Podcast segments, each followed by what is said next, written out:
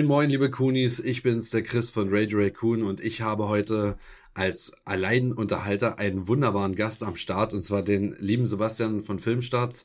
Den kennt ihr eigentlich bereits, ne? Der war ja auch schon zweimal hier bei uns zu Gast, einmal zum Stephen King Talk und einmal zu der Serie The Last of Us, als wir die besprochen hatten. Ähm, sei recht herzlich begrüßt. Hallo Sebastian. Ja, vielen Dank für die Einladung. Hat mich sehr gefreut. Und ich bin auf dieses Thema hier heute besonders gespannt. Ja, darfst du sein. Das ist äh, quasi jungfräulich hier auf unserem Kanal. Wir hatten darüber noch nicht so wirklich gesprochen. Ähm, ich bin sehr, sehr heiß drauf. Ganz ehrlich, ich habe mir die letzten, also gerade auch um die Halloween-Zeit, ähm, ziehe ich mir immer unglaublich viele Horrorfilme rein. Hm. Und ähm, ja, so muss das eigentlich auch sein. Ja, absolut, ja. Geht dir bestimmt ähnlich. Ja, also ich brauche nicht die Halloween-Zeit, um Horrorfilme zu gucken. Ich mhm. gucke die eigentlich immer so das ganze Jahr durch, aber äh, Halloween bietet sich natürlich an. Ich habe da immer so diese Sommerzeit, die ich mit äh, Camp Crystal Lake irgendwie verbinde, keine Ahnung.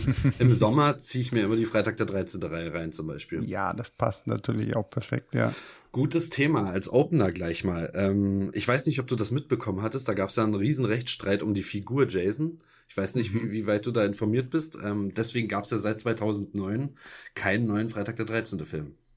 Okay, nee, ich wusste gar nicht. Was war da, der Rechtsstreit? Der Rechtsstreit, ich glaube, es ging um Sean S. Cunningham ähm, und einem Produzenten des ersten Freitag der 13. Films, die sich dann im Nachhinein darüber gestritten haben, wer die Figur Jason denn nun eigentlich erschaffen hat. Also wessen ah, Idee okay. war es, einen ja. Jason in diesen Film zu bringen. Okay. Und diese Figur ja, das, hat dafür gesorgt, dass dann halt auch in diesem Freitag der 13., in diesem asymmetrischen Game zum Beispiel, keine Updates mehr kamen, obwohl das Spiel eigentlich zu der Zeit gut lief.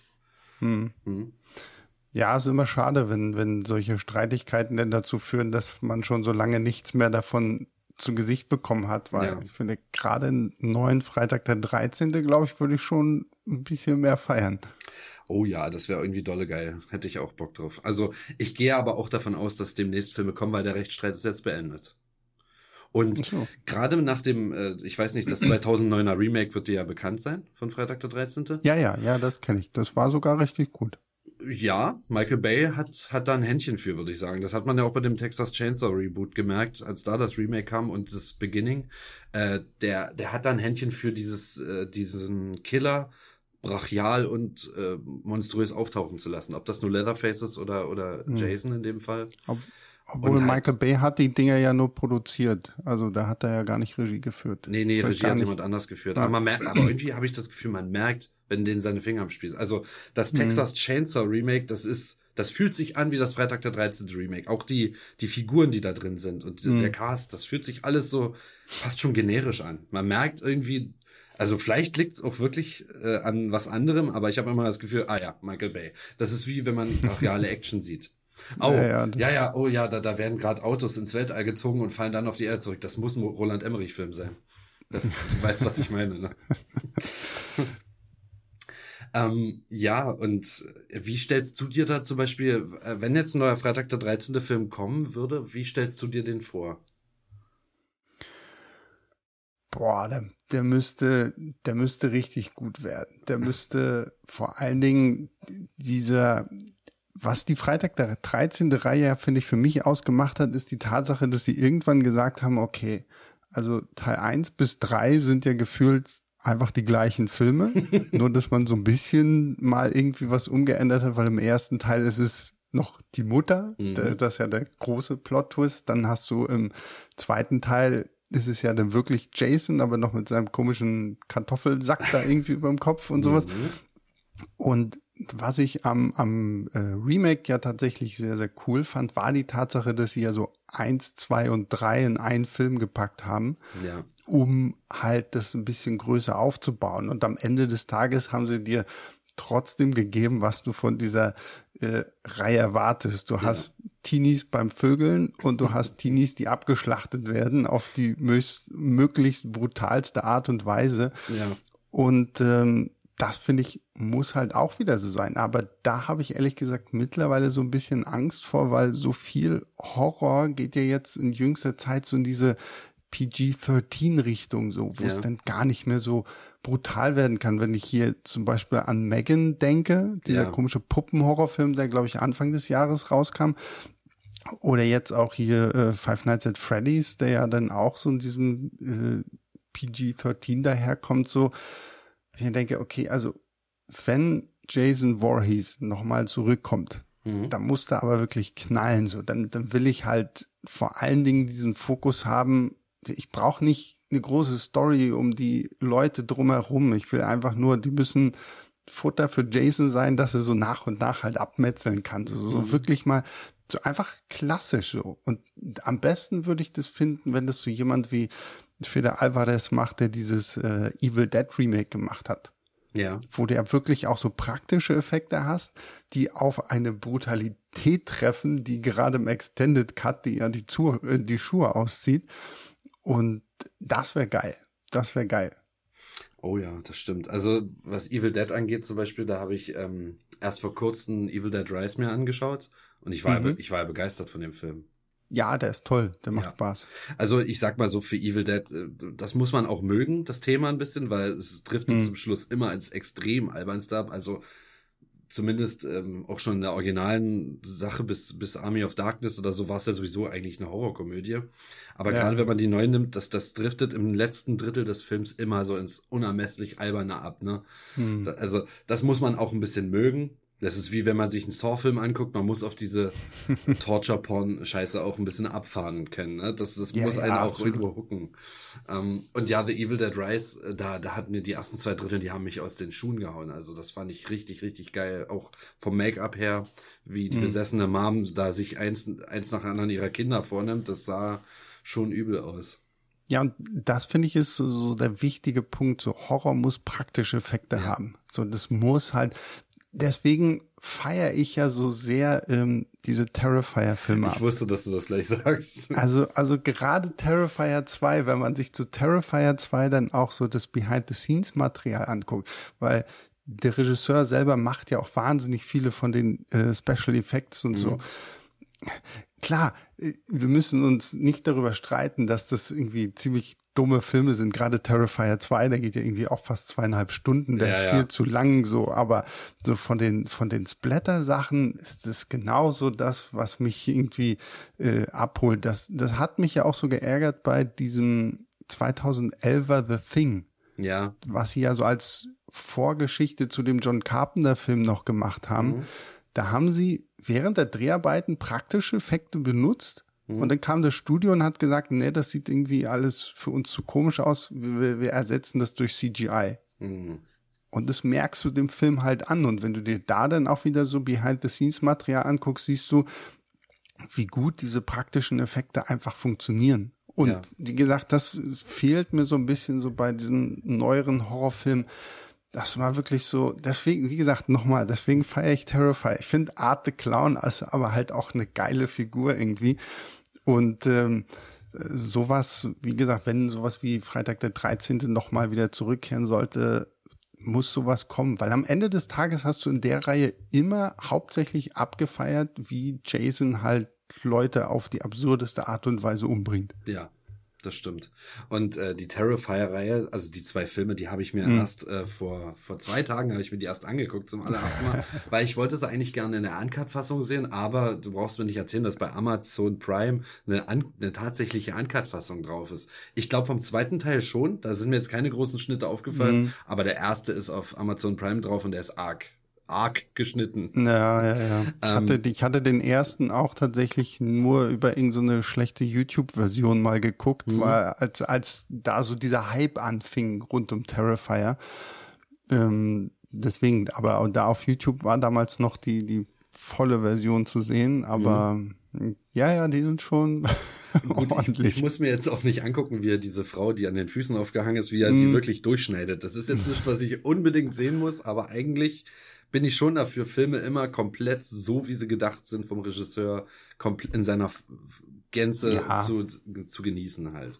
Und bei äh, der Terrifier-Reihe ist mir beim ersten und beim zweiten Teil gleich aufgefallen, das wäre ein riesen Erfolg gewesen, wenn dieser Film 20 Jahre eher vielleicht ins Kino gekommen wäre oder so. Damals waren also die Effekte Man muss mhm. schon sagen, gerade wenn es dann so in diese Mordszenen reingeht, das ist manchmal schon, man sieht, dass es dann halt eine Puppe ist oder dass da, dass das ein Fleischsack gefüllt ist mit Blut oder so.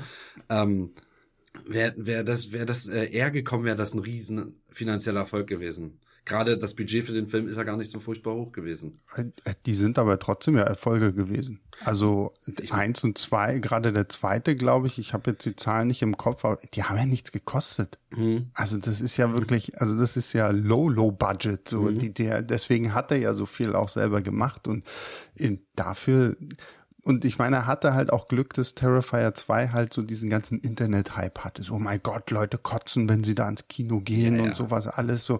Das, das spielt natürlich richtig gut da so mit rein. Ne? Mhm. Und ähm, dann hast du halt jetzt auch diesen Punkt, dass er ja Terrifier 3 jetzt schon dreht und sowas alles. Also ähm, das ist, und klar, ich glaube, wenn der ein paar Jahre früher gekommen wäre, hätte der vielleicht noch einen größeren Hype gehabt. Mhm. Ähm, aber ich find's gut, weil ich find's auch so ein bisschen schade, dass wir so im Augenblick gar nicht mehr so, so die Slasher-Ikonen, also oder neue Slasher-Ikonen haben, ja, so, ne? Stimmt. weil es wird halt viel versucht zu recyceln, so was wir jetzt in dieser Michael Myers Trilogie gesehen haben. Mhm. Ähm, und äh, Scream wird halt immer noch wieder irgendwie weiter fortgeführt und sowas alles einfach, weil man halt auch diese Namen dann hat, so, ne, Scream, Michael Myers, Halloween, so, das sind halt so diese Franchise-Dinger, wo man zumindest weiß, okay, das ist ein guter Titel, das kennen die Leute alle, selbst so, so die Älteren wissen noch, was Halloween ist und die Jüngeren wissen das mittlerweile auch irgendwie und dann mhm. lockt man die halt so ins Kino. Da finde ich halt sowas wie Terrifier einfach erfrischend, dass da mal jemand was in Anführungszeichen Neues versucht, so weil mhm. Neues ist natürlich auch alles nicht, aber so so, ich mag bei, bei Art the Clown so diesen Mix, so, dass er so ein bisschen offensichtlicher in Richtung Slasher geht, aber mhm. der ja auch irgendwie so ein bisschen so Fantasy mit rein, gerade im zweiten Teil, ja, das ja, ist das ja ist schon crazy. ein bisschen sehr drüber, aber äh, macht Spaß. Mhm. Ja, vor allem, dass dieses kleine Mädchen ja ganz offensichtlich äh, dieses dieser Sidekick von Art, sag ich mal, dieses kleine Mädchen, hm. das zum ersten Mal im Waschsalon auftaucht, das eigentlich nur er sehen kann, das aber zum Schluss halt auch ähm, die Sienna sehen konnte. Und ja, das, das da, da fragt man sich, wie geht's da weiter, ob, ob im dritten Teil jetzt wirklich dieses kleine Mädchen dann voll reinhaut und weil, hm. Art the Clown ist ja eigentlich sollte, aber das wird so eine Art Michael Myers Geschichte sein, den ja ja, dem kannst du antun, was du willst, der kommt ja wieder. ja, das ja. das Böse stirbt nie, so ja. das ist ja ne, sie kommt immer irgendwie wieder zurück.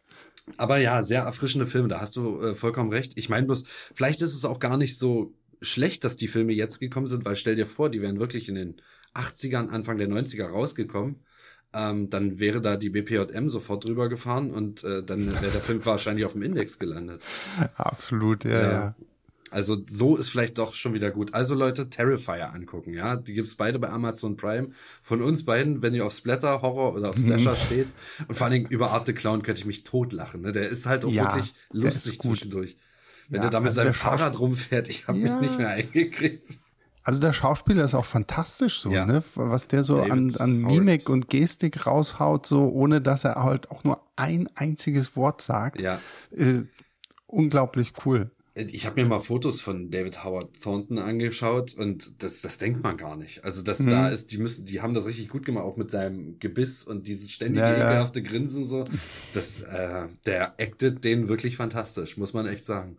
Absolut, ja. Ja. ja. Ähm, gutes Thema, was du auch angesprochen hast. Ähm, wir haben jetzt die Halloween-Zeit hinter uns und ähm, dieses Jahr kam kein neuer Halloween-Film. Ich sag jetzt mal als großer Michael Myers-Fan, seitdem ich 13 Jahre alt bin, sage ich mal gut so, weil ich finde auch die neue Trilogie, die war Fluch und Segen zugleich. Also mhm. der, das 2018er Reboot, was mich schon angekotzt hat, dass dieser Film einfach wieder Halloween heißt, das ist ja dann der dritte in der gesamten ja. Reihe von 13 Filmen, der einfach nochmal Halloween heißt, das finde ich Sowas finde ich furchtbar, wirklich. Auch bei Scream, als da das Requel kam, Teil 5 quasi, die hatten die römische 5 im M drin. Warum haben die hm. die nicht hervorgehoben? Das wäre doch clever gewesen. Aber nein, das heißt einfach nur Scream. Das ist sowas. Sowas ärgert mich ein kleines bisschen. Aber ich glaube, das soll das Meta-Kommentar dazu sein. Genau, also bei Scream verstehe ich es halt, dass sie halt sagen, so, ja, es ist natürlich wieder dieses Meta-Ding. Mhm. Bei Halloween habe ich es auch nicht verstanden, vor allen Dingen, weil es ja trotzdem immer hieß, ja, es ist ja die Fortsetzung mhm. zu John Carpenters äh, Halloween. Also ja. müsste es ja trotzdem irgendwo Halloween 2 sein, was mhm. du natürlich aber nicht machen kannst, wenn du diesen Film neu ins Kino bringst, um neue Leute irgendwie damit anzusprechen. Ähm, ist das dann halt irgendwie so eine schwierige Kiste. Und ich muss ja auch gestehen, ich bin eh kein großer Fan von dieser äh, Halloween-Trilogie von mhm. David Gordon Green gewesen, weil, also, ich meine, den ersten mochte ich noch so weil der war schön blutig so. Der, ja. der hatte schon echt fiese Kills und Michael Myers hat da auch echt irgendwie Spaß gemacht. Aber was mich so ein bisschen gestört hat, war so diese Tatsache, dass du uns erzählen willst, ja, Laurie Strode bereitet sich seit 40 Jahren darauf vor, auf Michael Myers zu treffen.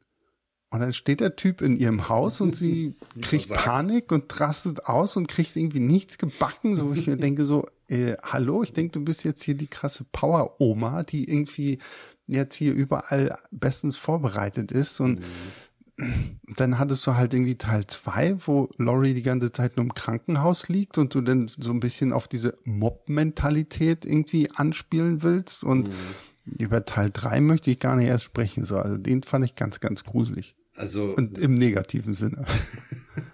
Teil 3, also die haben ja gesagt, die haben das als, äh, als Trilogie geplant. Du brauchst mir nicht erzählen, dass die Teil 3, das, Teil 3 kommt mir alle, da kommt mir, der gesamte Film kommt mir vor wie eine Last-Minute-Entscheidung.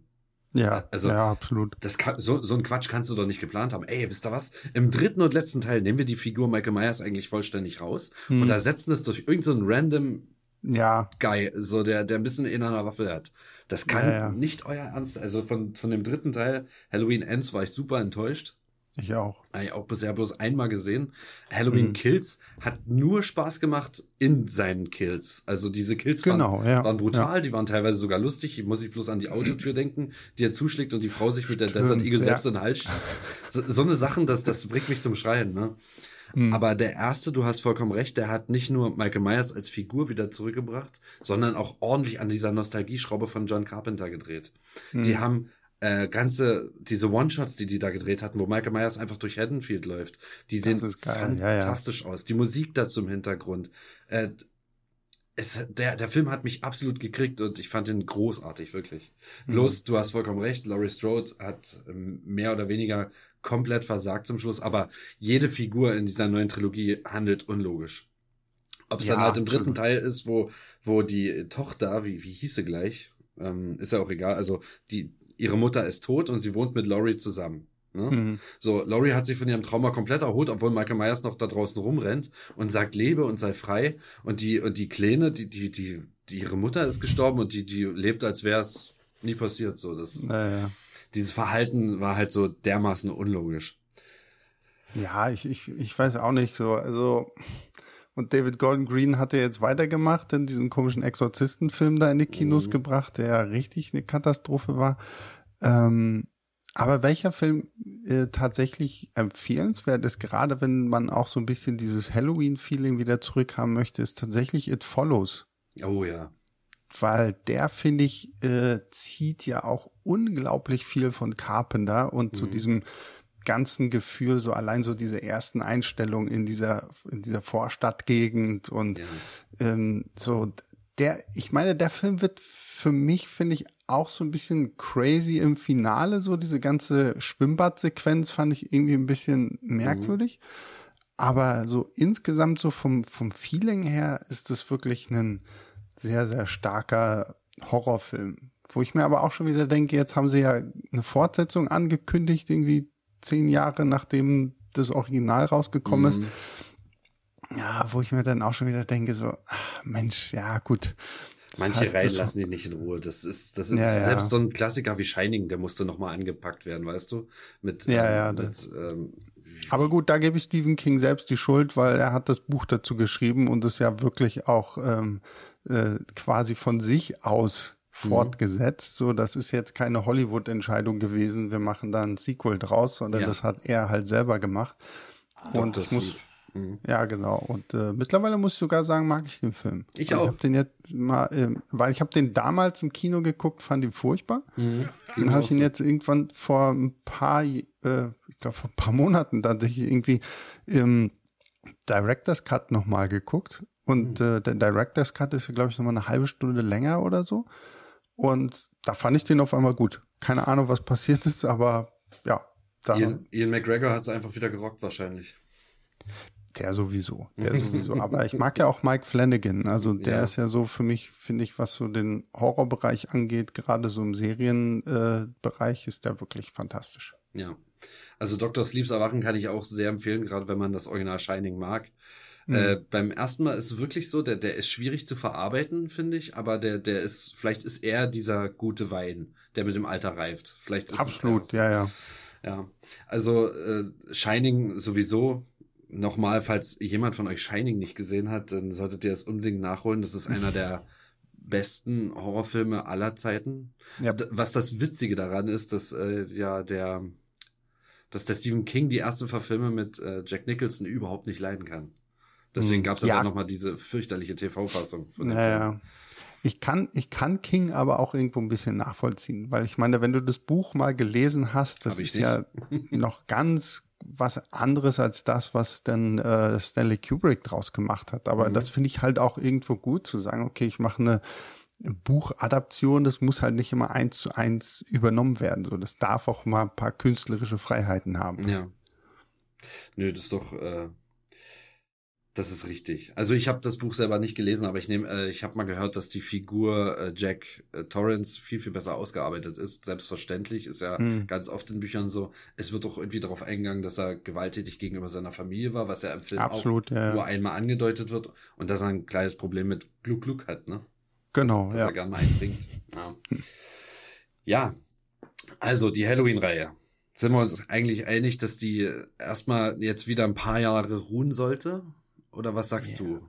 Ja, die sollte komplett erstmal ruhen. Also es sei denn, es kommt wirklich jemand und hat eine grandiose neue Idee, wie man das vielleicht nochmal wieder von einer ganz anderen Seite anpacken kann. Aber ich, ich meine, irgendwann wird es sowieso wieder zurückkommen. Ja. Also irgendwann wird Klar. wieder jemand sagen, okay, ja, wir brauchen mal wieder ein bisschen Kohle, lass mal Michael Myers machen. Mhm. Ähm, das ja so häufig das Problem, so, ne, dass dann halt einfach so das Geld die größere Rolle spielt als die kreative Idee dahinter. Da fällt mir gleich Und, Halloween Age 20 ein. Michael Myers ist zum Schluss geköpft worden. Und was ja, haben wir drei Jahre später bekommen? Halloween Resurrection. Oh, das genau. war der gar nicht. Und dann irgendeine ja, ja, genau. bescheuerte genau. Erklärung dazu.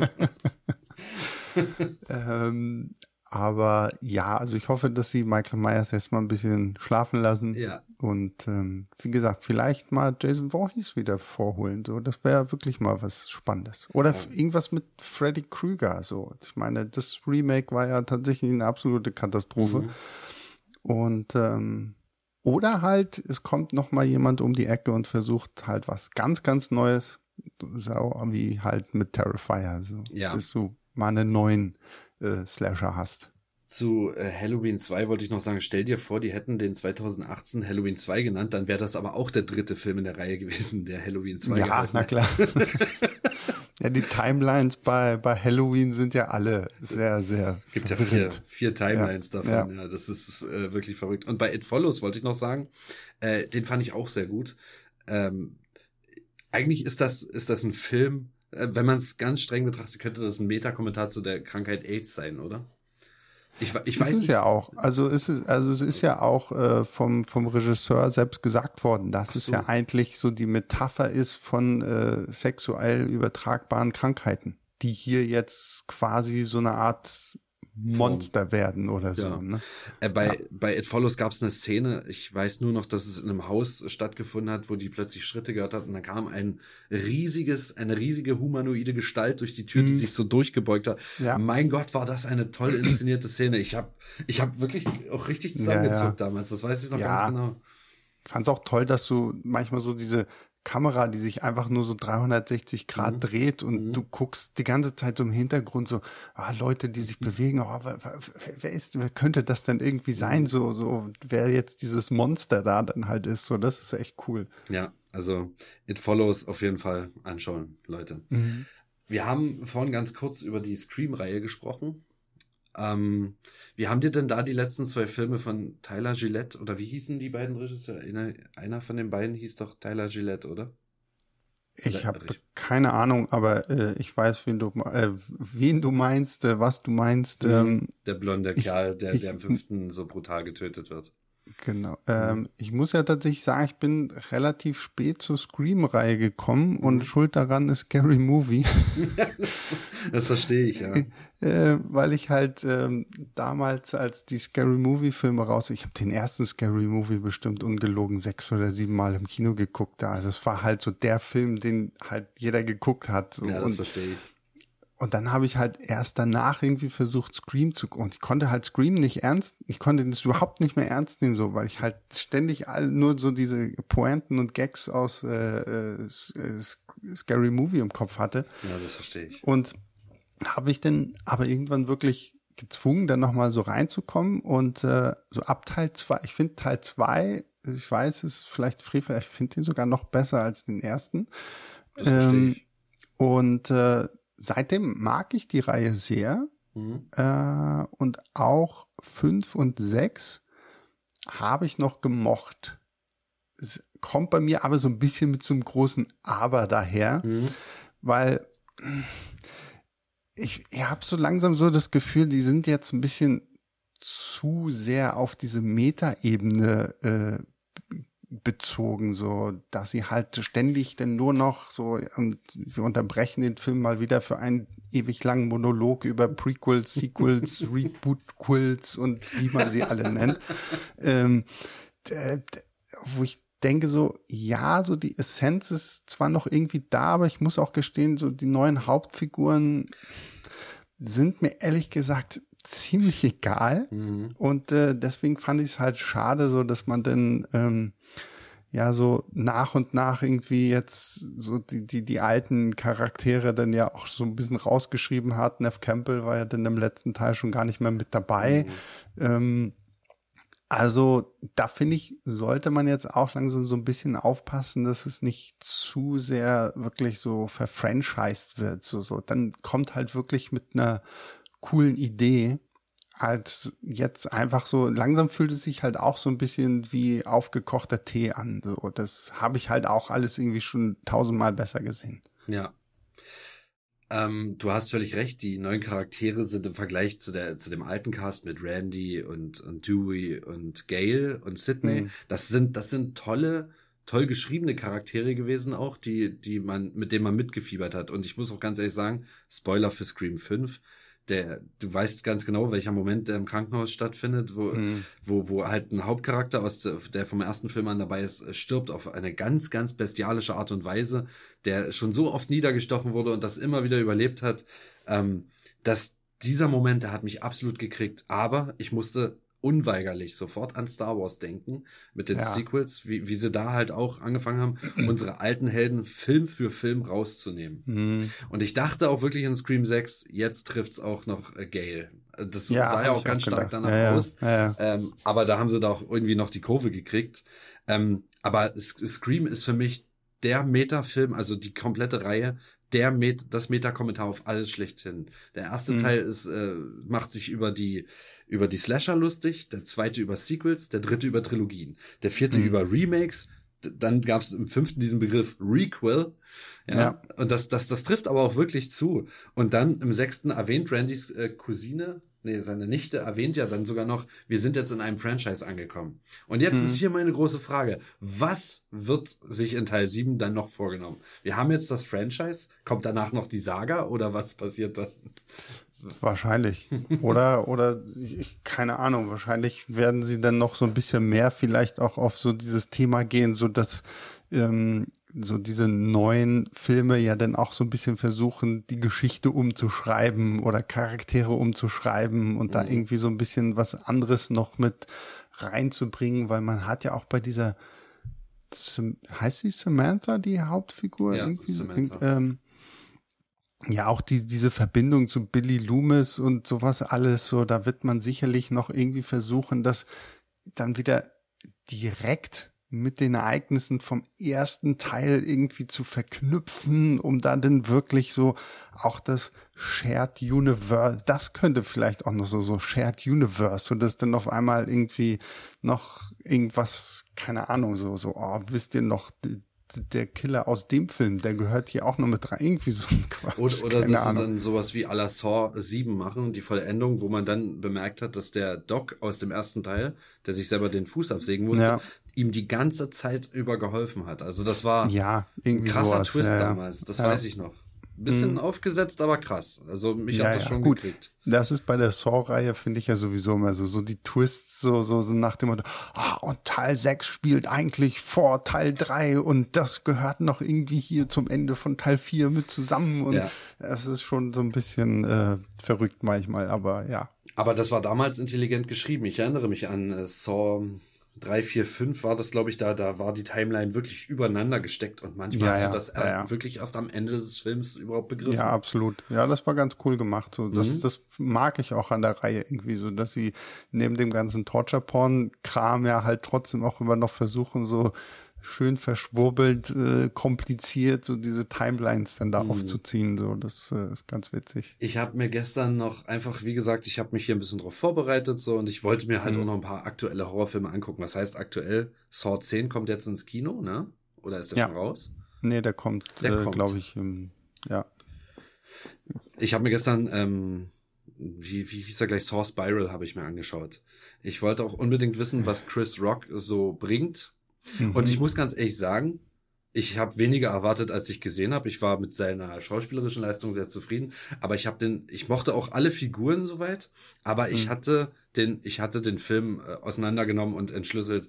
Ich glaube, da war ein Drittel vorbei. Da wusste ich, das ist sein Sidekick-Partner. Ja. Da, da, wusste ich wusste das einfach. Es war leider sehr vorhersehbar. Ja, so Spiral fand ich jetzt auch nicht so dolle. So, das ähm, ja, es ist halt auch schwierig, wenn du so eine Reihe hast, wo irgendwie in Teil drei oder wann ist das, dein, dein Hauptkiller eigentlich mhm. stirbt. Ja. Und du dann irgendwie sagst so, hm, verdammt, wie regeln wir das denn jetzt? So, was, was lassen wir uns denn jetzt einfallen, damit diese ganzen Spiele trotzdem noch weitergehen können? Weil ja. wenn du irgendwann sagst, Michael Myers ist tot, ja, dann kann auch nicht mehr wirklich viel passieren. Ne? Also den haben sie, Michael Myers haben sie in den Fleischwolf geworfen. Also da, ja. der kann in der Timeline definitiv nicht mehr zurückkehren. Aber äh, Freddy wurde auch allmögliches Zeug angetan. Aber bei Freddy ist das anders. Nightmare on Elm Street, da, da spielt mhm. viel in Fantasie. Und Freddy muss ja bloß durch die Gedanken und Albträume seiner äh, dieser Leute wieder zum Leben erweckt werden und schon hat er wieder eine fleischliche Gestalt halt. Und ja. das manchmal, manche Filmreihen, die haben es da leichter und manche müssen schwerer halt. Mhm. Ja, ja, absolut. Du versuchst da nicht in Magie abzudriften. Ähm, genau. was mir da gleich einfällt, zum Beispiel, die haben ja letztes Jahr war das, glaube ich, einen neuen Texas Chainsaw auf Netflix veröffentlicht. Hast du den geschaut? Ja, ja, den habe ich gesehen. Was, was sagst du dazu, gerade in Verbindung mit der aktuellen Halloween-Reihe? Ist dir da, sind dir da Parallelen aufgefallen?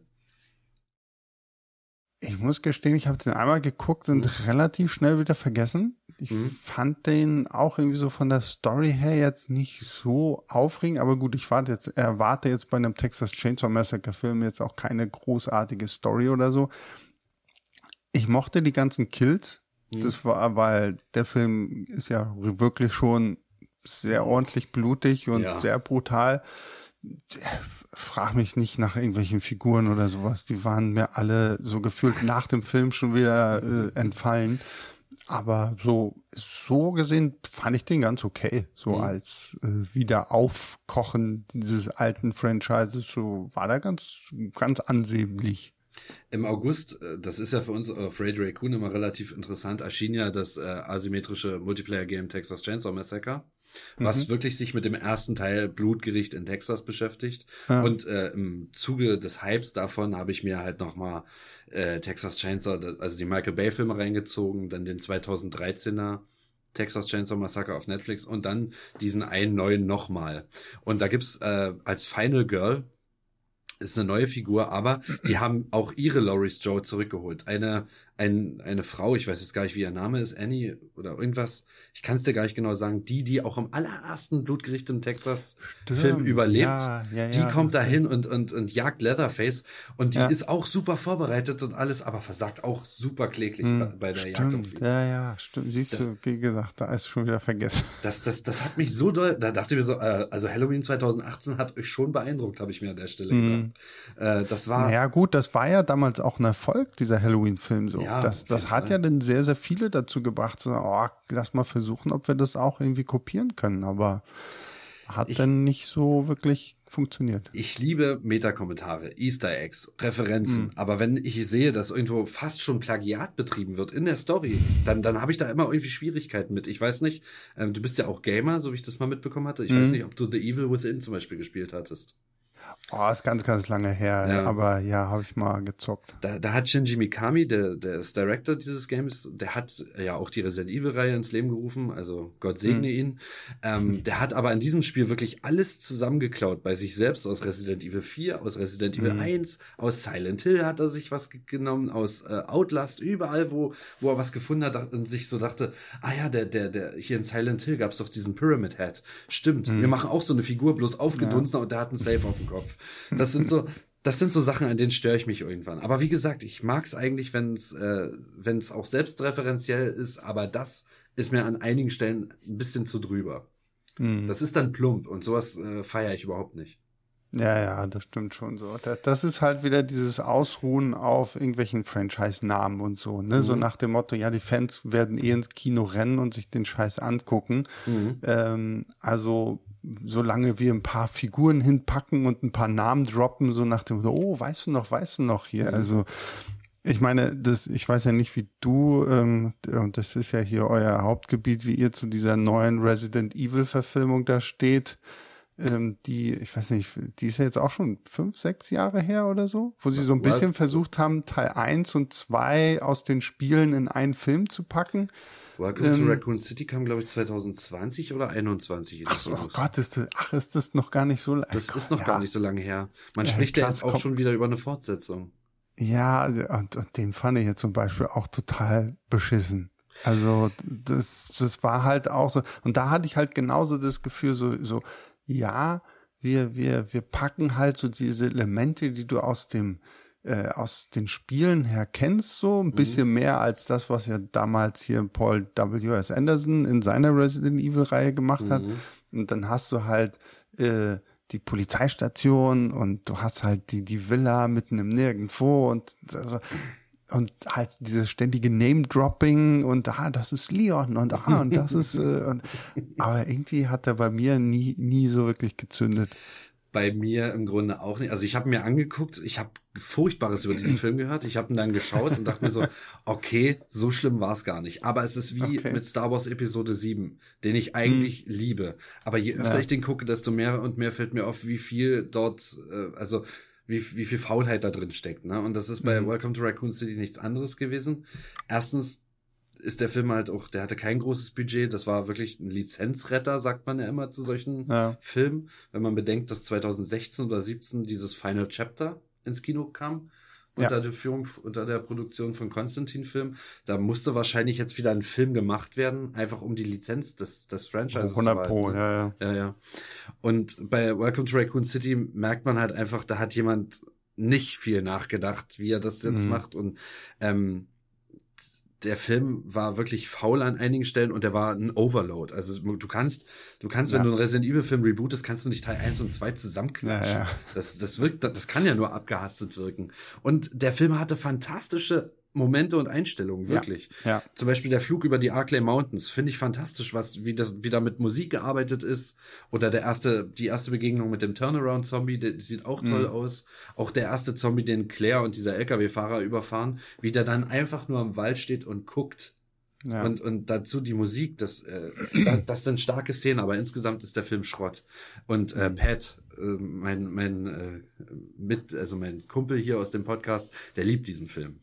Oh, ähm, okay. Und ich, ähm, so ist es aber ganz einfach. Das hm. war damals auch die einzige Review, die ich mir angeschaut hatte, die positiv war.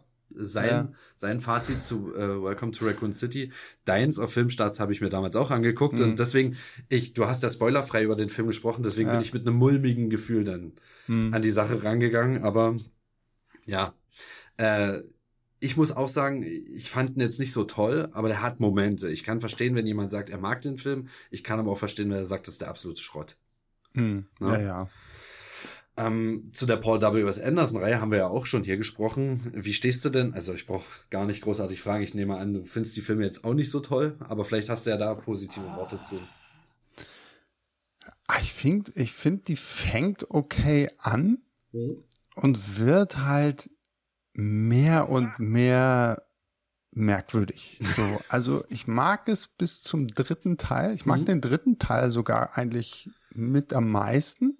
So Ja. dieses ganze Las Mad Vegas Wüste Mad Max Thema, so ist irgendwie ziemlich cool gemacht. Ich mag auch den zweiten so, dadurch, dass er ja noch mal so ein bisschen versucht, so mehr wie die Spiele zu sein, Mhm. während äh, Paul W.S. Anderson ja irgendwann einfach sagt, so ja, okay, scheiß auf die Spiele, so ich mache da jetzt halt mein eigenes Ding. Mhm.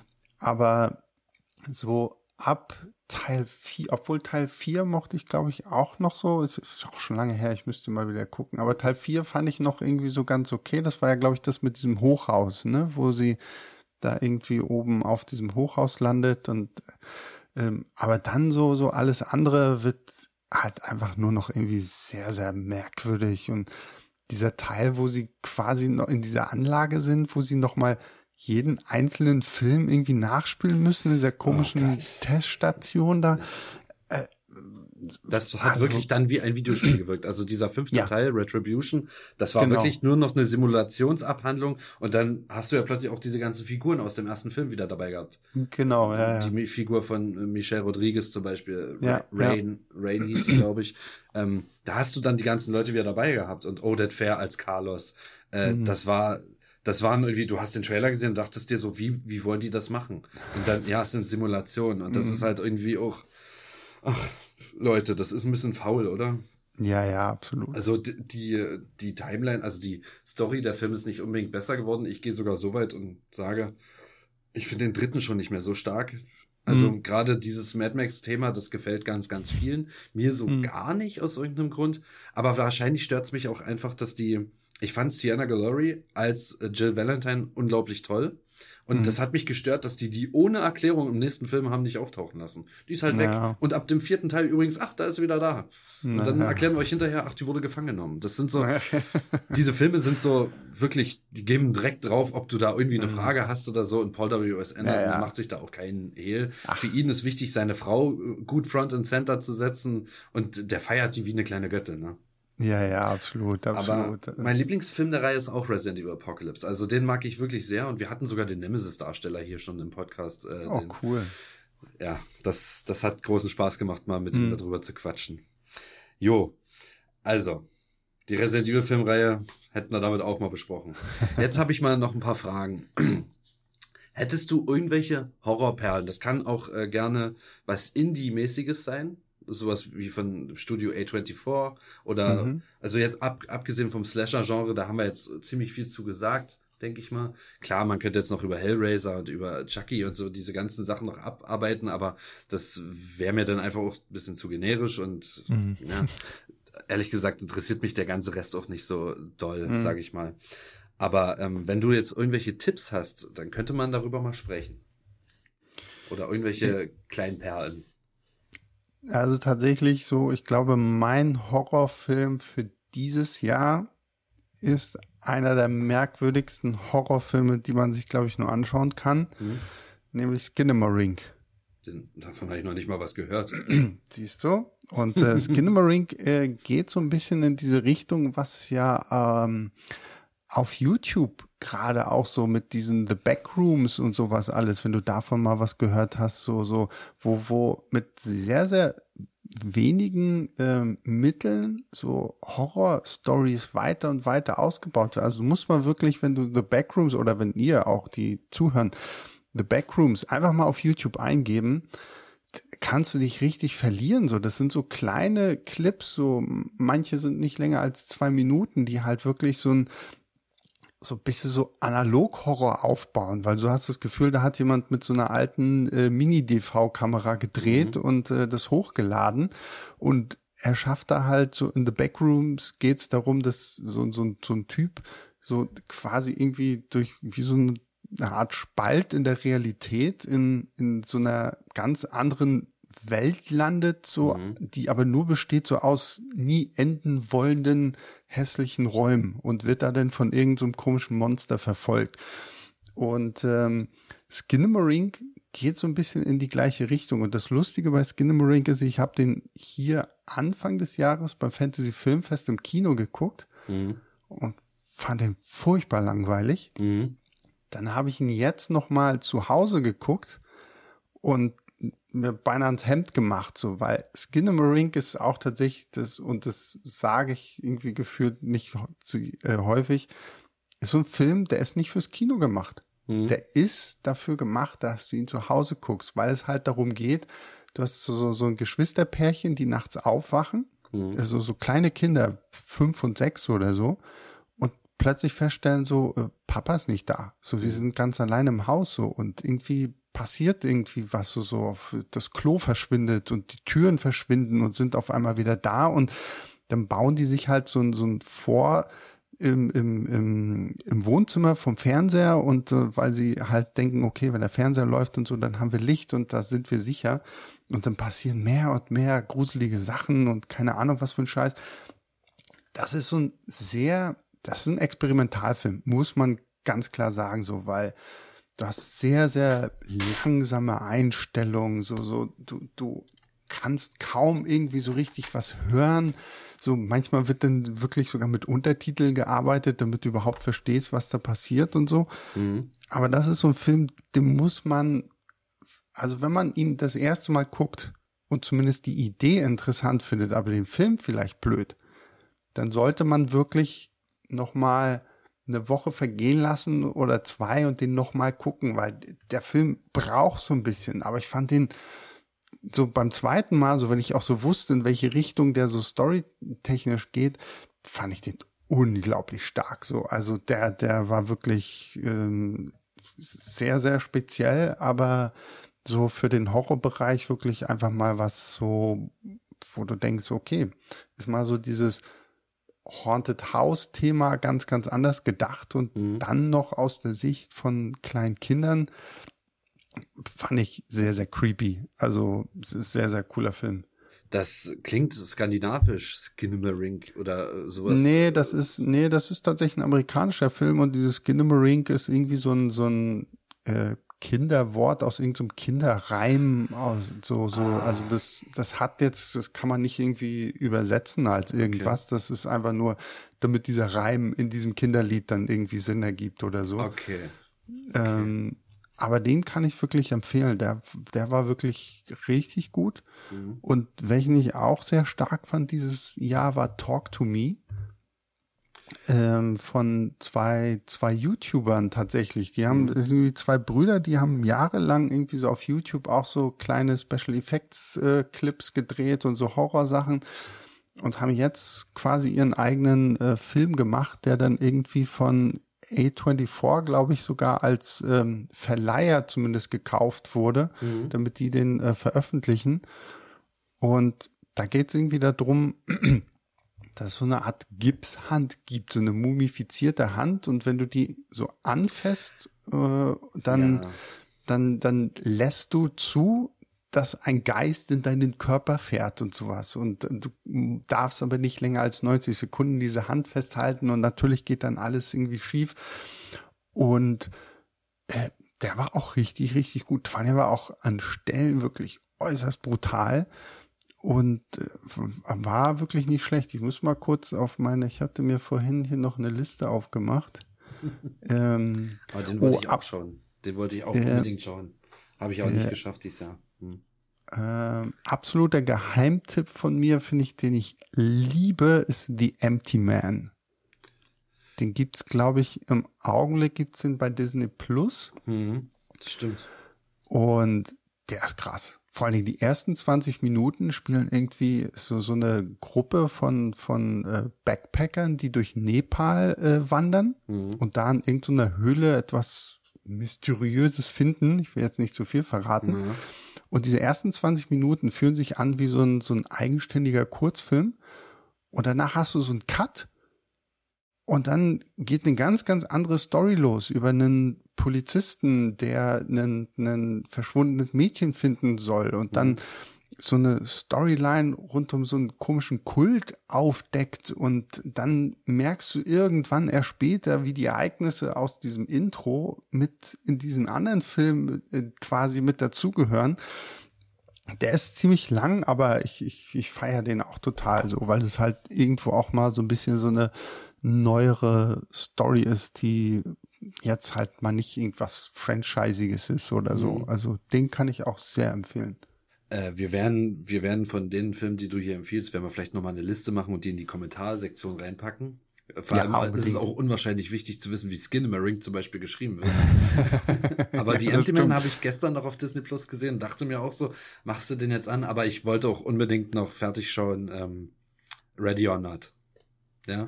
Oh ja, der ist ja auch toll. Der, der macht ist, Spaß der macht wirklich Spaß, vor allem wie, wie diese Familie zwischendurch dann dasteht und anfängt zu diskutieren und ich, mhm. ich musste so lachen einfach immer wieder.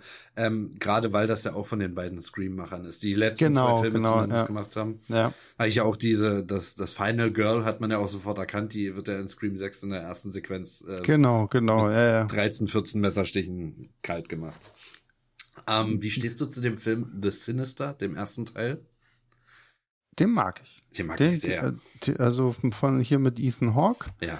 Ähm, unglaublich starker Film. Finde ich also habe ich auch damals irgendwie nicht gedacht, weil das war ja dann auch gerade irgendwie so die Zeit, wo diese ganzen hier ähm, Insidious ja. und was weiß ich nicht alle kamen und Sinister lief da so ein bisschen unterm Radar und dachte ich auch so, irgendwie so, pff, ja, sollte man den mal gucken oder nicht? Und dann wurde mir die, wurde mir der immer wieder wärmstens empfohlen. Mhm.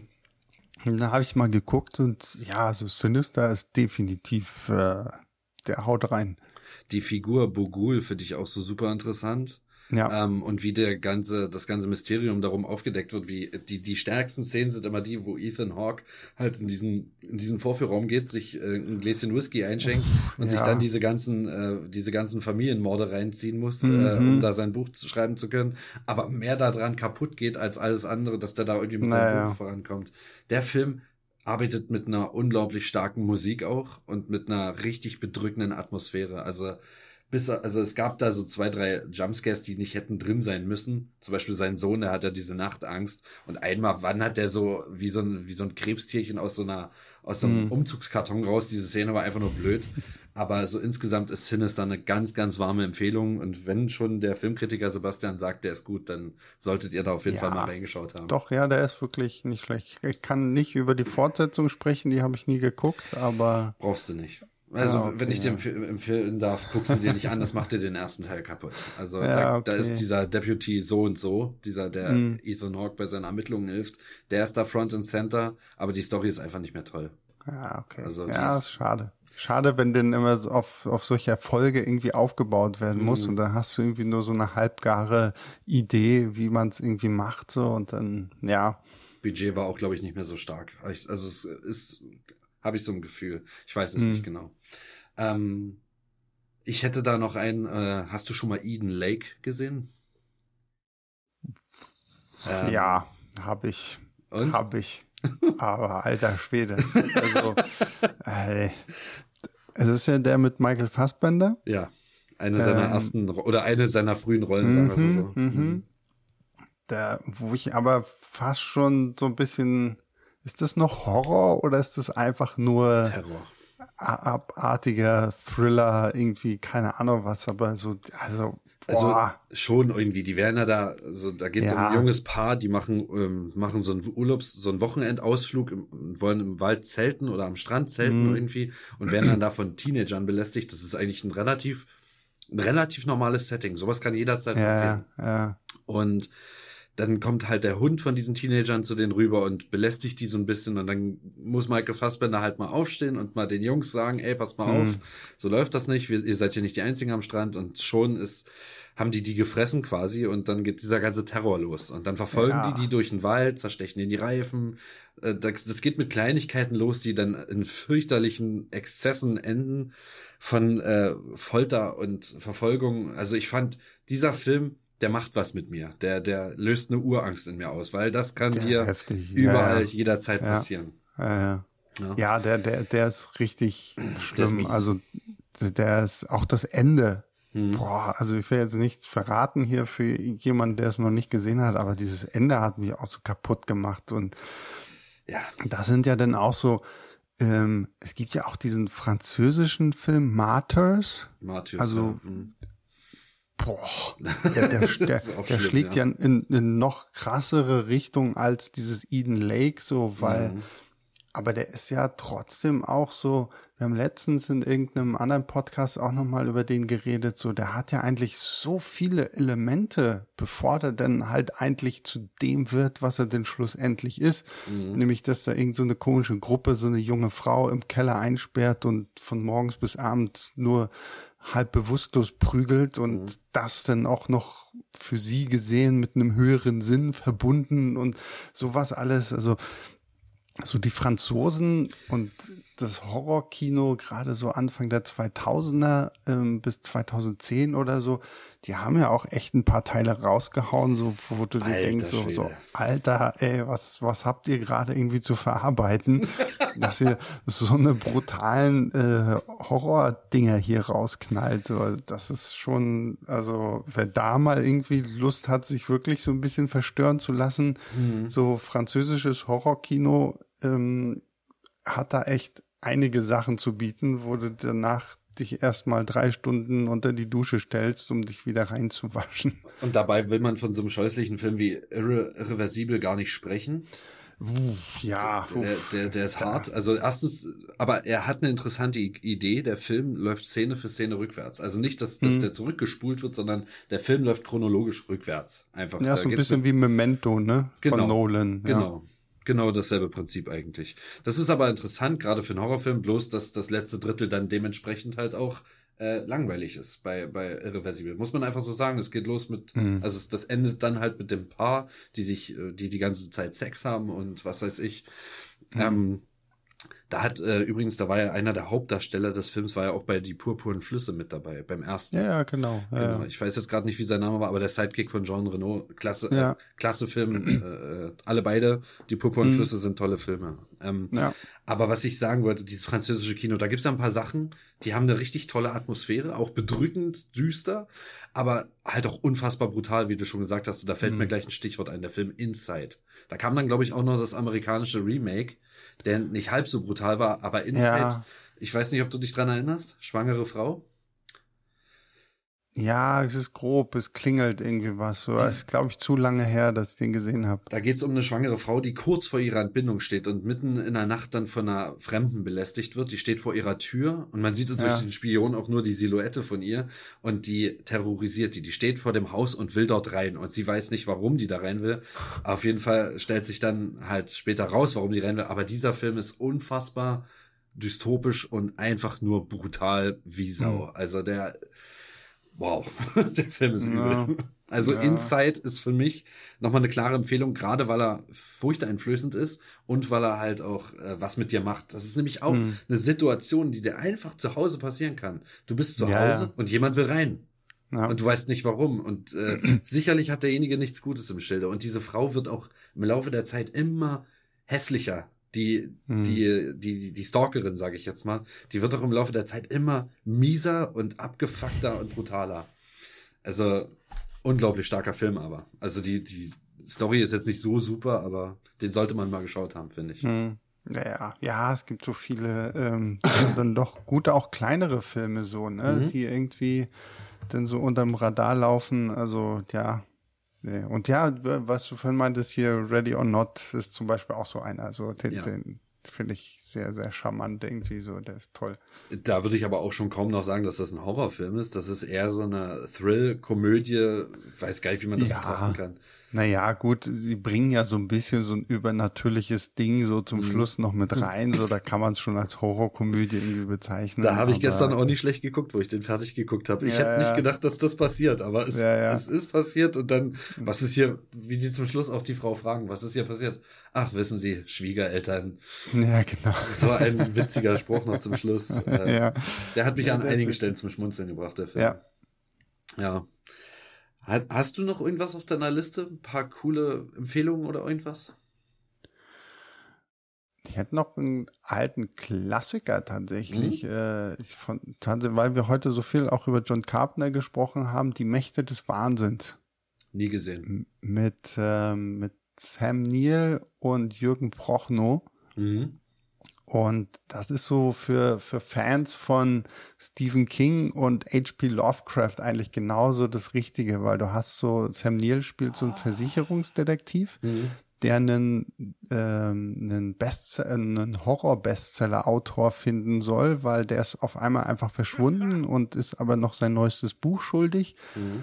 Und äh, deswegen macht sich äh, Sam Neill halt auf die Suche nach ihm und ähm, versucht dann da halt herauszufinden, wo man äh, den Typen irgendwie aufspüren kann. Und das ist auch sehr, halt sehr, sehr so Lovecraft-Horror, sehr viel Body-Horror, coole praktische Effekte. Der ist irgendwie aus den Anfang 90er Jahre. Mhm.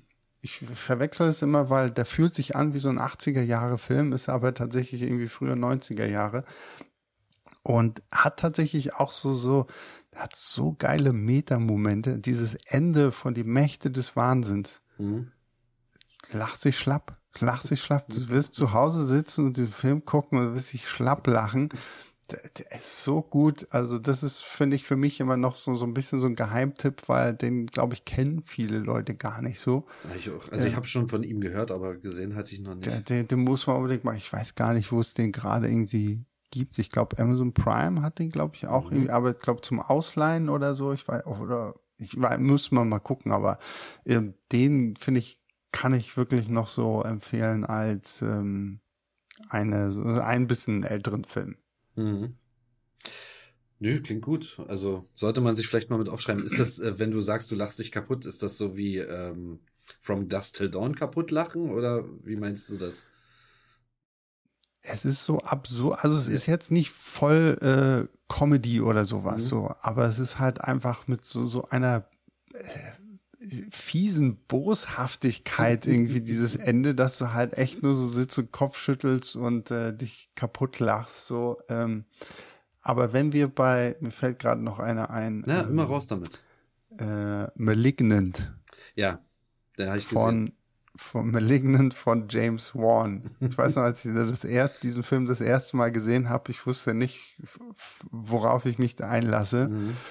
Und diesen Film muss man, glaube ich, auch im Hinterkopf behalten als ein Film, der, der, der ist nicht normal. Nee. So, also die, gerade die Auflösung, das ist halt auch so der quatschigste Quatsch, den man sich irgendwie nur vorstellen kann. Aber äh, bringt dann so ein paar echt krasse Actionsequenzen auch einfach mit mhm. rein. Ich sag nur die Nummer im Gefängnis. Ähm, die ist schon echt ziemlich heftig so. Da, der fängt wie so ein klassischer Horrorfilm an und wird dann einfach irgendwas komplett anderes. Ja. Ähm, den kann ich empfehlen. Und es gibt tatsächlich auf Netflix, und das kann man ja auch nicht häufig sagen, es gibt auf Netflix ja auch mal ein paar gute Filme. Mhm. Und es gibt einen, ich glaube, der ist von 2000, also irgendwie wie gesagt, aber ich habe ja heute schon gemerkt, dass mein Zeitverständnis total falsch ist, nachdem ich dachte, Raccoon City ist auch schon irgendwie zehn Jahre alt. nee, nee, fünf ähm, hast du gesagt. Oder so. ähm, äh, es gibt einen Film namens The Ritual. Ja, über danke. Das wollte ich vorhin fast schon, den, den, den, mir ist vorhin der Titel nicht eingefallen. Diese fünf Männer, die im Wald sind, ne? Genau, genau. Das sind, sind äh, fünf Freunde, die äh, nach dem äh, äh, nach dem Tod ihres äh, eines ihrer Freunde, der bei so einem Überfall in so einem so einem, äh, so einem Späti, so einem so Nachtkauf genau. ähm, äh, umgebracht wird, ähm, quasi ihm zu Ehren da irgendwie ihren großen Trip nach, ich glaube, Schweden oder Norwegen, irgendwie, irgendwie so. Skandinavien halt. Und äh, der eine verletzt sich dann auf dem Weg und dann, ah, wir müssen eine Abkürzung in die nächste, ins nächste Dorf nehmen. Ah, hier laufen wir einfach durch den Wald durch. Mhm. Der ist so creepy, der ist so unheimlich, der hat so richtig gute Atmosphäre und auch so dieses ganze Finale, was da denn mhm. aufgebaut wird, ist unglaublich stark. Also der ist auch so, wo ich dachte so, Mensch, also für so einen Netflix-Film, der irgendwie so kaum groß Werbung bekommen hat, war der wirklich richtig, richtig gut. Manchmal sind da richtige Perlen dabei. Ich denke nur an der Schacht. Der Schacht war auch Stimmt, super. ja, ja, der ist auch toll, ja. Ja. Und da, da haben sie auch gleich, der, der war ja noch nicht mal eine Woche draußen, haben die eine Fortsetzung angekündigt zu dem Film. Jetzt frage ich mich bloß, mhm. wo er bleibt, aber egal. Genau. Ich glaube, danach hat, glaube ich, auch Corona erstmal reingekickt und da werden naja. die das vielleicht erstmal äh, auf Eis gelegt haben. Aber ja, The Ritual, ich erinnere mich. Es ist witzig, dass du das mit äh, Meligant gesagt hast. Äh, ich habe das neulich, glaube ich, bei uns auf dem Discord-Server gesehen. Äh, da hat sich irgendeiner beschwert und hat gesagt, übrigens, danke, dass du mir diesen beschissenen Film empfohlen hast. Weil das ist halt immer die Krux bei diesen Horrorfilmen. Ähm, es ist ganz oft einfach so, dass ein Horrorfilm gerade die Auflösung nie besonders stark oder intelligent ist oder mhm. gut ist.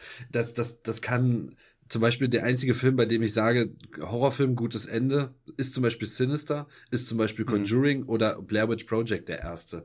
Mit ja. dieser, mit diesem Ende kann man leben, aber es gibt auch Filme, die werden so absurd und so albern, wo du denkst, so, das Ende war jetzt aber echt beschissen. Und es mhm. ist ganz oft ja, leider ja. so, dass Horrorfilme einen starken Anfang haben und ein beschissenes Ende haben. Und bei The Ritual erinnere ich mich, dass mich die erste halbe, dreiviertel Stunde richtig gefesselt hat und ich die Auflösung irgendwie blöd fand. Mhm. Ja, also, dann, dann, ich, ich hau noch einen letzten raus. Hau mal raus. Ähm, Bone Tomahawk. Ah, das. Das ist, das ist so ein krasser Film. Das ist ein Western, mhm. wo es darum geht, ähm, die Frau von irgendeinem Cowboy wird von irgendwelchen Wilden entführt und er sammelt halt so ein Team zusammen, um halt hinterher zu reiten, um sie zu retten. Mhm. Und du hast einen Film, ich glaub, lass mich lügen, ich glaube, der ist so zwei Stunden lang. Und anderthalb Stunden hast du wirklich nur so ein Western-Drama. So, mhm. sind, glaube ich, so drei oder vier Typen, die halt durch die Gegend reiten, die sich alle irgendwie auch nicht so richtig riechen können, die, ähm, die, die ständig auch so im Streit sind. So, so ist halt wirklich so Drama, wo du denkst, so, so okay, krass, so, so ja, ist ein guter Western, ist gut gemacht, so, so ähm, was soll hier jetzt groß passieren? Mhm. Und dann kommt diese letzte halbe Stunde. Alter Schwede, das hat Terrifier-Niveau. Ich ja? will es nur sagen, das oh. hat Terrifier-Niveau. Man muss aber halt wirklich ähm, Western-Fan genug sein, um sich einfach auch damit abzufinden, sich so anderthalb Stunden halt drei Typen auf dem Pferd angucken zu können, ähm, um, um dann halt an diesen Punkt zu kommen, wo du dir denkst, so, Alter Schwede, alter Schwede, ich habe nicht gedacht, dass das jetzt hier wirklich so eine eklige Horrorrichtung auf einmal noch mhm. einschlägt. So, aber der ist äh, heftig. Ja. Und und der Regisseur ähm, Greg S. Zahler, glaube ich, der hat insgesamt bislang drei Filme gemacht. Und der zweite Brawl in Cell Block 99. Mhm mit Vince Vaughn, ausgerechnet Vince Vaughn, den Typen, den man ja eigentlich nur so aus Comedy-Sachen kennt und so. Ja. Der spielt hier ähm, so einen Gefängnisinsassen, mhm. der äh, im, im Knast den Auftrag bekommt, er soll jemanden umbringen. Mhm. Aber um an diesen jemanden heranzukommen, muss er in den heftigsten Knast der USA kommen oder so. Und äh, und auch das, obwohl er eigentlich demnächst entlassen wird, muss er sich halt auf diesen Deal einlassen, weil seine schwangere Frau bedroht wird, bla bla bla, sowas alles. Und äh, deswegen fängt er halt an, aufmüpfig zu werden, damit er dann halt verlegt wird in, in diesen anderen krassen Knast. Mhm. Ist jetzt zwar kein Horrorfilm, aber das ist so ein dermaßen brutaler Film. Und da muss man, bei dem Film muss man halt echt aufpassen, dass man nicht irgend so eine schlecht geschnittene Fassung sieht, weil ich, ich, hat, ich habe den einmal bei einem Kumpel wirklich in der ungeschnittenen Fassung gesehen und mir gedacht so, boah, alter Schwede. Ich glaube, das könnte vielleicht einer der brutalsten Filme sein, den ich jemals irgendwie geguckt habe. Wow. Und dann habe ich den irgendwo zufällig nochmal einem anderen Kumpel zeigen wollen mhm. und musste dann aber feststellen, dass ich eine absolut schlimm gekattete Version irgendwie hatte, wo mhm. die Hälfte der wirklich brutalen Dinge einfach wegfallen. Ähm, aber ja, der mhm. ist, äh, aber Bone Tomahawk, glaube ich, gibt sogar auch auf, äh, auf äh, Amazon. Mhm. Ja, der, also der ist ähm, sehr zu empfehlen, aber wirklich, äh, der haut rein. Aber ich habe noch nicht, ich habe noch nicht geschaut, aber so wie du davon erzählst, sind das jetzt immer solche Filme, die halt so gefühlt eine anderthalbe Stunde erstmal einen normalen Plot haben und zum mhm. Schluss so stark abdriften, da hat man das Gefühl, dass sich viele Regisseure von einem Tarantino oder von einem Rodriguez dann haben halt auch beeinflussen lassen, so auf kreativer Ebene, ne? Absolut, ja, ja, ja klar. Ist ja auch okay so. Also ja, ich meine, wenn du äh, Tarantino als Inspirationsquelle nimmst, besser kannst du eigentlich ja nicht anfangen, so, ne? Da muss es halt nur wirklich gut äh, zu Ende bringen. Aber er ist schon, er ist jetzt auf dem, obwohl er auch nur äh, zusammen, der, der, der nimmt sich von dort und von dort und von dort überall was hm. zusammen, aber ey, das so sind die besten Filme aller Zeiten entstanden. Ja, Denk mal an den ersten Star Wars. Wars, ne? Diese Samurai-Geschichte. Ja, ja, ja, ja, so. Ähm, ja. Tarantino ist aber ein Original und es gibt viele Filme, die versucht haben, ähnliche Dialogsequenzen einzubauen mhm. in ihre Filme. Manchmal funktioniert das ganz gut, aber manchmal scheitert das auch ja. kläglich, weil du merkst, aus welcher Richtung diese Inspiration kommt, aber es trifft nicht den mhm. Punkt eines Tarantinos. Ja, und äh, wenn wir schon beim Horrorthema sind, was ich mir tatsächlich gerne gewünscht hätte, wäre mal ein Horrorfilm von Quentin Tarantino. Mhm irgendwie so, so, so ein Psycho-Horror-Ding oder sowas, so, das glaube ich, hätte ich mir von ihm auch sehr, sehr gut vorstellen können. Also, was er auf jeden Fall gut gemacht hätte, wäre ein Splatter gewesen, denke ich. Ja. Aber, aber ein psychologischer Horrorfilm stimmt, das wäre. Ja, Stell dir vor, man also, setzt den an so eine Silent Hill-Verfilmung ran oder irgendwas. Boah. Ja, okay, das wäre schon geil. Ja. ja. Ähm, aber was ich, ich hatte ja zwischendurch gehört, dass der eventuell einen Star Trek-Film machen sollte. War ja wohl auch mal irgendwie Thema oder so, mhm. aber ähm, es gibt ja ganz viele Projekte, die er irgendwie machen wollte und äh, oder auch mal äh, angedacht hatte, mhm. aber jetzt macht er wohl wirklich nur noch einen Film und dann ähm, macht er anderen Kram. Wie ist der Titel von dem Film nochmal? Den, den, den äh, der jetzt im, äh, der in Arbeit ist, heißt The Movie Critic. Genau. Da geht es um eine Filmkritikerin in, in Hollywood, ne? Ja, das wohl doch nicht mehr so. Also das war ja ursprünglich mal so die Theorie, aber mhm. mittlerweile ist das wohl auch schon wieder nicht mehr so ganz Thema. Also, was oh, gibt ja diese po, po, es gab ja diese Pauline Kael oder so, wie sie heißt, die mhm. so, so eine sehr, sehr berühmte Filmkritikerin, aber ähm, nee, um die geht's wohl gar nicht mehr so oh. im Speziellen. Man darf gespannt aber ja, sein. Das, ja, ja, absolut. Das ist Tarantino, da kann man immer gespannt sein. Ähm, was ich an der Stelle mal fragen wollte, weil wir ja gerade von tollen Regisseuren gesprochen haben, ähm, du wirst ja sicherlich auch ein großes Herz für David Fincher haben.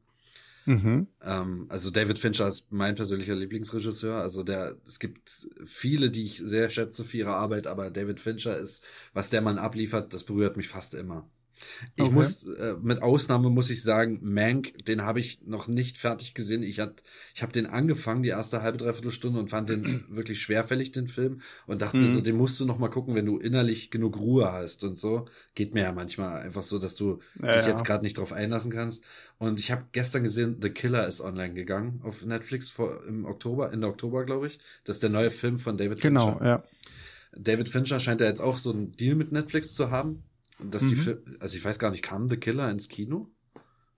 Ja, ja, doch, der hatte tatsächlich auch einen äh, begrenzten Kinostart. Ich glaube, der war so ein, zwei Wochen oder so, lief mhm. der auch im Kino. Mhm. Also hier in Berlin, glaube ich, läuft er sogar immer noch im Kino, was äh, irgendwie tatsächlich ganz schön ist. Aber ähm, ich glaube, seit vorletzter Woche oder so gibt's den auf Netflix. Mhm. Also, ähm, ja, nee, das, ähm, äh, das ist ein cooler Film. Den also, hast du also, schon geschaut? Ich habe den äh, tatsächlich an dem Freitag, als er rauskam, mhm. habe ich ihn mir angeguckt, ähm, weil da hatte ich auch echt Bock drauf.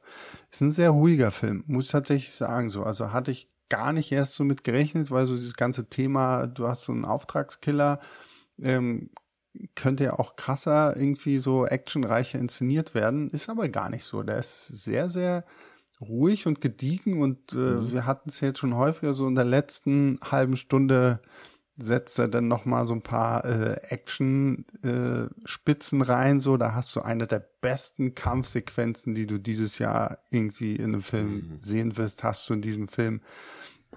Und äh, Michael Fassbender ist halt auch einfach wirklich ein grandios guter Schauspieler. Also was der, was der hier auch hinlegt, weil der ist hier die, die Hauptfigur, die immer im Mittelpunkt steht. Und ähm, das ist ein cooler Film. Also sehr, sehr stylisch, sehr, sehr cooler Soundtrack, sehr, sehr schöne Bilder. Ähm, kann man sich wirklich angucken. Wenn du darüber so sprichst, äh, dann klingt das ein bisschen so wie, wie Leon der Profi. Hat der so ähnliches Pacing? relativ also ähm, hin und wieder ein paar Actionsequenzen klar, aber so insgesamt ist Leon der na, Profi du hast gar nicht, Film. Du hast, du hast, also ich würde sagen, er ist fast noch ruhiger als Leon der Profi. Mhm ähm, weil du hast wirklich gar nicht so, so viele Actionsequenzen. Es ist wirklich so dieser, der ist fast wie so ein, wie so, der ist so Zen, so, der ist wirklich so irgendwie so ständig auch Yoga und keine Ahnung was so. Ähm, der ist sehr, sehr ruhig in seinem Aufbau, aber dann so, wenn du dann so bestimmte Action-Sachen hast, die hauen ordentlich rein. Die sind mhm. echt gut. Voll cool. Also ich freue mich sehr drauf, den zu gucken, aber das ist halt ein David Fincher, da muss ich, mhm. da muss ich Frau und Babymann von zu Hause verbannen, mich in ja. Ruhe hinsetzen und den gucken. Ne? Das muss, äh, das muss zelebriert ja. werden, neuer ja. Fincher-Film. Äh, kann ich gleich drüber sprechen. Also Sieben ist, glaube ich, einer meiner absoluten Lieblingsfilme. Also, ja, der ist fantastisch. Den finde ich sogar besser als Fight Club und da sagen manche schon, was, mhm. das ist Blasphemie. Ähm, ich finde Sieben unglaublich. Also mhm. das ist ein Film, der richtig reinknallt und äh, Zodiac im Director's Cut eine Empfehlung wert, mhm. auf jeden Fall. Ja, ähm, ich habe noch eine letzte Frage an dich, Sebastian. Es sei denn, du hast noch irgendwas, was du sagen möchtest. Nee, ähm, ich glaube, ich bin soweit erstmal durch. Also hau rein mit deiner letzten Frage. Ähm, das ist aber auch eine ernst gemeinte Frage jetzt, ja? Und zwar, was ist dein Lieblingshorrorfilm? nee, tatsächlich. Du kannst mal ähm, noch sagen, was dein liebster Horrorfilm ist. Äh, ja, wir haben wir haben tatsächlich über einen meiner Lieblingshorrorfilme schon gesprochen, nämlich Die Mächte des Wahnsinns. Ja. Ich, ich, ich das wirklich, ich liebe diesen Film, der ist fantastisch. Wow. Und ähm, tatsächlich einer meiner neueren absoluten Lieblingshorrorfilme ist wirklich Hereditary. Also der erste Film von Ari Aster, der auch so, ich finde den phänomenal, diesen Film. Also ich weiß nicht, ich habe den jetzt schon ein paar Mal geguckt so und vom, vom Schnitt, vom Aufbau, die ganze Story, auch von der schauspielerischen Leistung, die in diesem Film irgendwie sind. Die Musik, dieses ganze Zusammenspiel ist für mich ein absolut fantastisch. Das ist für mich ein Meisterwerk. Also das ist für mich so, so ein Horrormeisterwerk, wo ich sage, okay, ähm, das ist, das ist auch Filmkunst irgendwo mhm. und äh, den, den finde ich sehr toll. Ich kann aber auch bei, gerade bei dem Film wirklich jeden verstehen und ich kenne sehr, sehr viele, die mir sagen so, boah, du hast mir den empfohlen, ich habe jetzt den geguckt, ich fand den sehr langweilig und, ja. äh, und es war überhaupt nicht so meins. Kann ich auch verstehen. Ist so ein sehr, sehr spezieller Film, da muss man sich echt so ein bisschen auch drauf einlassen, weil das ist halt kein gewöhnlicher Horrorfilm so, den, und, ähm, aber ich finde den fantastisch, ich liebe den, also der ist wirklich toll den hatte ich auch gesehen und da dasselbe Problem. Entweder bin ich zu doof dafür oder so. Ich, ich habe halt das Ende. Ich kann, ich habe nur einmal geschaut und das war relativ mhm. zeitnah zu Release. Ich fand, was du sagst, das ist vollkommen richtig. Der ist, äh, wie der inszeniert ist und der hat auch wirklich miese Stellen, der hat miese Szenen. Mhm. Ähm, Gerade mit der kleinen Schwester und sowas, mit der passiert, naja. das ist, das ist richtig übler Scheiß. Aber was so insgesamt, der, der Schluss, das war wieder so das letzte Drittel, der hat mich, hat mich nicht gehuckt. Also ich habe hm. dann auch bloß noch so da gesessen und dachte mir so, mh, hm, das ist mir zu drüber ja, gewesen dann an einigen ja, Stellen. Aber man, ich merke schon, du, du, du fährst ein bisschen auf sowas äh, Extravagantes, auf so eine super kreativen Ideen, da fährst du tierisch drauf ab, ne? Ja, du, also ich mag auch den simplen Slasher von nebenan, so ist nicht, aber wenn halt wirklich mal so ein Filmemacher rumkommt und äh, mal ein bisschen was Kreatives bringt, gerade mhm. Horror bietet sich da ja echt an, so du kannst ja mit so vielen Elementen irgendwie spielen oder so. Ähm, weiß ich sowas immer sehr zu schätzen, wenn, wenn es nicht einfach nur darum geht, okay, wir haben jetzt einen Killer und der sticht jetzt halt irgendwie nach und nach alte Leute irgendwie ab oder so. Mhm. Ähm, das mag ich schon, ja. Ja, also ich, ich mag halt auch Slasher, aber auch Grounded Horror. Also wenn, wenn die Geschichte realistisch ist und mir nicht irgendwie was Übernatürliches wirklich mhm. dann am Ende verkaufen will. Zum Beispiel Blair Witch Project, keine Ahnung, was da los ist, aber es mhm. ist immer noch möglich, dass die einfach wahnsinnig geworden sind und sich in diesem Wald verlaufen ja, haben, also im ersten ja. Teil. Und dass der Typ sich selbst die Zunge rausgerissen hat und dann da halt vors Zelt gelegt hat. Das ist alles möglich. Mhm. Ne? Ähm, so irre muss man zwar erstmal sein, aber ja. was, also ich habe meine Lieblingshorrorfilme auch erwähnt. Ich habe Sinister auf jeden Fall auf der Liste. Ähm, Blair Witch Project ist äh, ganz oben mit dabei. Und einen möchte ich noch erwähnen, über den wir heute noch gar nicht gesprochen haben. The Silent House, äh, die Version mit Elizabeth Olsen. Da gibt's auch ein Remake von und eine amerikanische Fassung und eine ähm, Weiß gar Den kenne ich tatsächlich gar nicht. Das ist ein, das ist ein Film, der in einem einzigen One-Shot gedreht ist. Der geht so eine Stunde oh. und zehn Minuten und das ist halt wie, wie ein, die, die Kamerafahrt geht los. Elizabeth Olsen sitzt draußen am Strand. Sie geht in dieses Haus rein und irgendwie werden da ihre Kindheitserinnerungen aufgedeckt und das in einem einzigen in einem einzigen großen Spiel. Also wirklich, es gibt keinen einzigen Kameraschnitt. Ja. Du musst mal okay, bei Wikipedia wow. danach schauen. Also den kann ich dir okay. wärmstens empfehlen. Der den muss man gleich mal aufschreiben, ja. Ja, unbedingt. Und vielleicht gibt's ja dazu bald ein Video auf Filmstarts. Vielleicht, ja. Wäre cool. Nein, Quatsch. Ähm, ja, schreibt dir den auf. Der ist, äh, also für mich auf jeden Fall eine Empfehlung wert, weil er toll mhm. gemacht ist. Und Elizabeth Olsen ist ja auch ein, kann man sich mal angucken, finde ich. Die kann man sich angucken, ja, ja das auf jeden sich, Fall. Kann man sich sehr gut angucken. ähm, ja, somit wären wir erstmal mit unserem äh, Dings heute durch. Leute, falls ihr den Sebastian noch nicht kennen solltet, abonniert unbedingt seinen Kanal auf YouTube. Lasst gern mal ein äh, Follow bei Instagram da. Der Mann heißt die blonde Gefahr auf Instagram. Dann seht ihr, was er so gerade macht und woran er gerade arbeitet. Ähm, und der YouTube-Kanal heißt Filmstarts. Äh, da kommen tolle Filmreviews. Äh, manchmal zwei, dreimal die Woche kommen neue Videos raus oder vielleicht sogar jeden Tag. Ich weiß es gar nicht genau ich gucke mir das meiste von dir eigentlich an, gerade wenn es ums Thema Star Wars geht, das mhm. Thema Horror oder irgendwelche großen Blockbuster. Ich bin leider nicht im Marvel und DC-Thema äh, drin. Das, die Videos, wo ich nur ein Like da lasse, aber das Video nicht schaue. Sehr gut. Ja. Also Leute, wenn euch der Sebastian gefällt, wir werden äh, den Kanal nochmal in der Infobox verlinken.